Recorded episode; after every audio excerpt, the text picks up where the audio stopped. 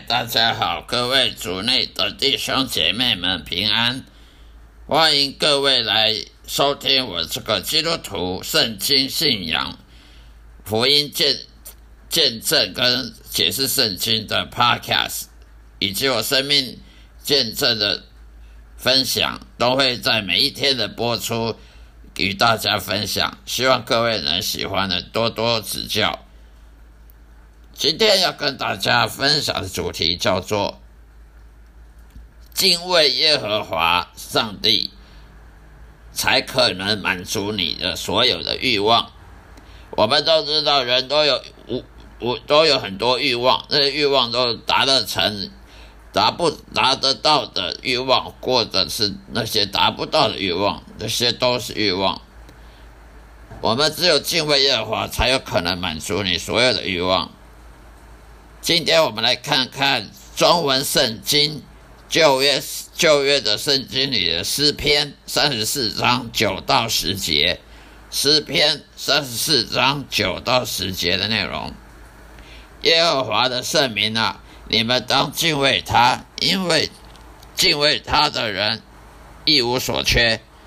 少壮狮子尚且缺食忍饿，但寻求耶和华的，什么好处都不缺。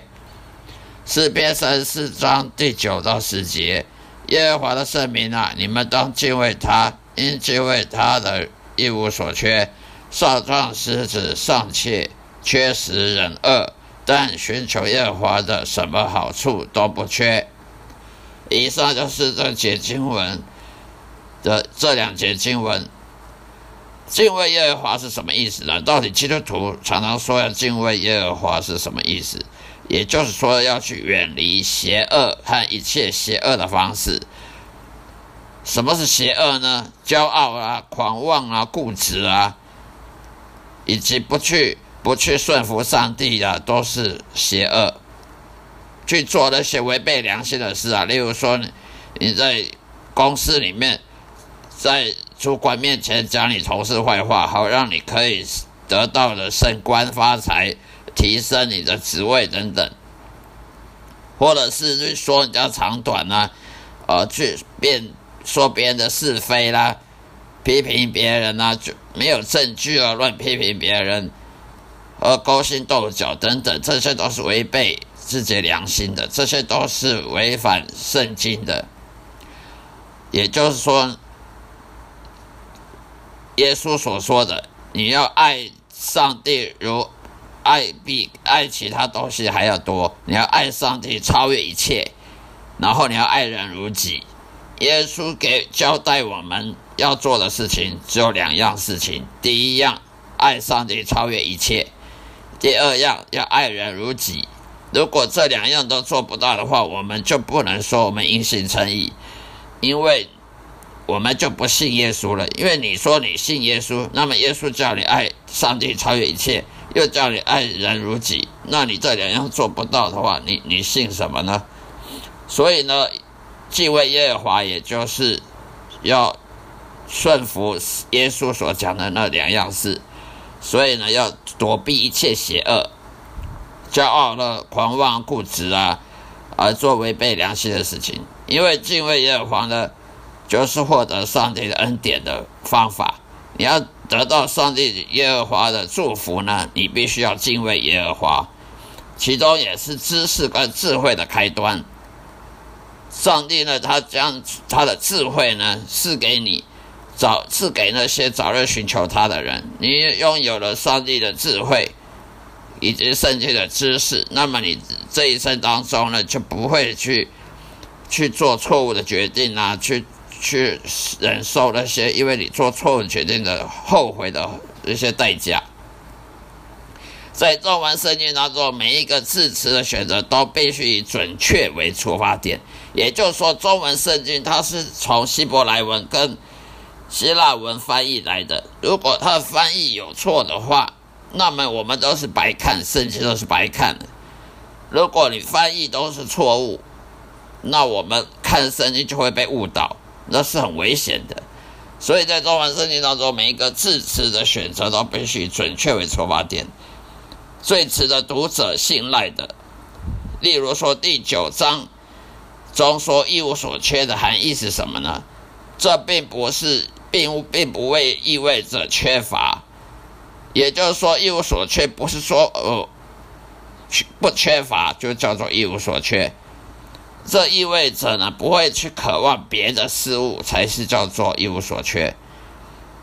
例如说，你你不能说，呃，我信了上帝，我一无所缺，呃，因为我不缺吃的，不缺吃的，不缺穿的。那请问，什么才叫做吃的？哦，吃牛排才叫吃的。那如果吃阳春面就不算吃吗？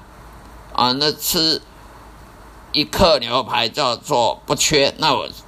那我本来可以吃两两两份牛排的，我现在只能吃一份，那算不算缺呢？所以一无所缺的意思，不是说你不缺什么，是指你，是指你没有去渴望别的事物，因为你够了，你已经满足了。如能满足才有用，你若不满足，就算你一无所缺，可是你还是不满足，那有什么用？没有用。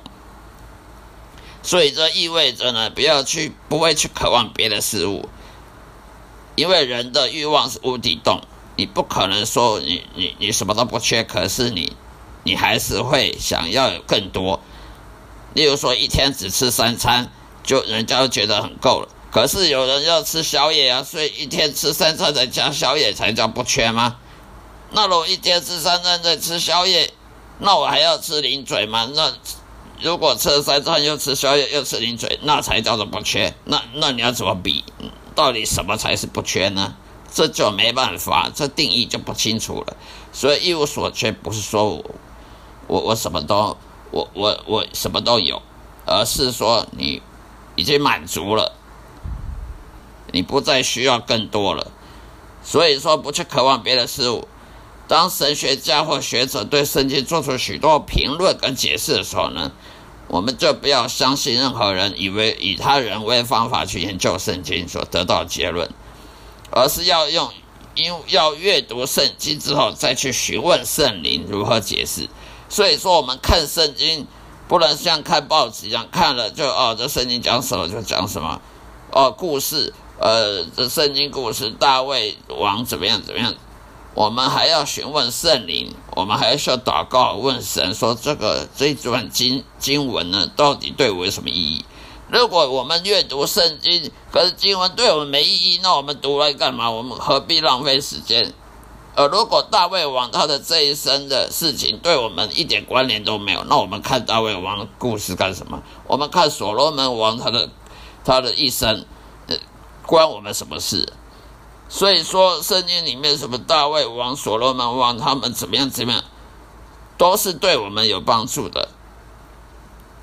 因为大卫王他犯的错误，我们不要去犯，这样子我们就不会受要像大卫王一样受的苦，而不是说大卫王他他这一生怎么样，那那关我什么事？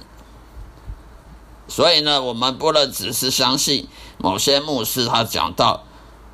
而而不去对照圣经，不管我们听谁的，听牧师的讲道也好，听网络上的也好，我们都要对照圣经，自己去对照，免得被误导，免得被骗。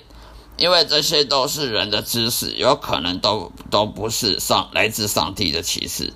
没有圣灵来解释圣经的话，是没有人可以可以传讲任何经文的。所以呢，在我的示意这个圣经的解释当中，我会说第九节应该读作：所有的圣徒远离邪恶呢，敬畏主。如果你这样做，你就不应该再渴望其他的事物，因为你会得到满足的。当你敬畏耶和华的时候，敬畏主的时候，为什么不再渴望别别的事物呢？因为人的欲望就是无底洞。因为在圣经箴言当中，与上帝建立真正的关系，胜过最好的黄金、钻石跟红宝石。任何甚至任何人都所能渴望的一切呢，也没办法跟他相比。不管你信不信呢，圣经的应许是没有人能够改变的。根据圣经的事实，我们的上帝是唯一超越任何美好事物的实质善，也就是说，上帝是真正的善。善良的善，正如耶稣基督曾经说过的：“为什么称我为善呢？只有一位，那就是天父耶和华了。”当你确实与全能上帝建立真正的圣经经文所说的关系的时候，你就不再需要继续渴望其他事物来填补你那个无底深渊的欲望了，因为你拥有超越一切的更好的东西，那就是上帝。诗篇二三章说：“耶和华是我的牧者，我一无所缺。”为什么作者说神是我的牧者，所以其他什么都不想要了？因为对某件事情。有渴望，从来就不是什么福气的。只有当你对所有渴望都被真神上帝眷顾之下给满足了，那你才不会有任何渴望。所以也就是说，你人有任何渴望，我我要发财，我要升官，我要我要结婚，要要怎么样，我要过得好，生活品质好，太多了。人要渴望东西太多了，永远都没。达不成的，永远都满没办法满足的，这种的话是一种痛苦，而不是祝福。换句话说，如果你真的跟上帝和解，重生得救，与上帝之间呢，真的有如圣经经文所称的亲密关系的话，你不再和那些世人一样的相同的。那世人呢，都穷极一生都在追求如何想办法去填补那个永远补不满的欲望无底洞。无底黑洞，即使你幸运的赚着全世界的人人都会嫉妒你的东西，那又怎样？人的空虚的心永远都没办法承受得了。我们都有类似经历，当我们渴望有能力去购买昂贵进口休闲汽车 SUV 的时候，那种期待的感觉真是让人羡慕。但是有多少人说那是很贵的车呢？对于一个贫穷的人来讲，他可能是五千块美金，那部车就是很贵的车；但是对一个有钱的人来讲，他可能是五十万美金。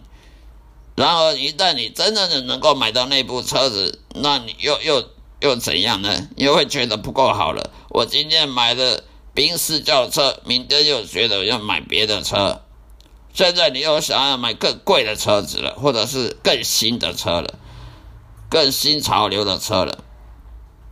或者你又想买一栋现代艺术建筑的豪豪宅，你想买一个豪宅的那个建筑，哦，很很有艺术感，那你的欲望又增加了一样了，你又得转换下一个东西了，下一个目标了，而且永无止境，一直循环不止。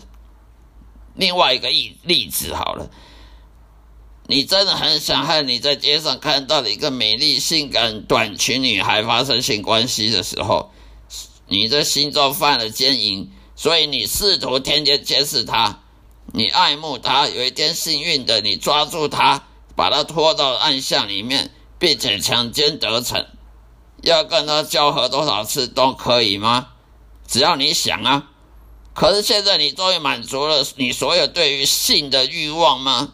没有，当然不是。下一次你又在另一条街上看到一个又比。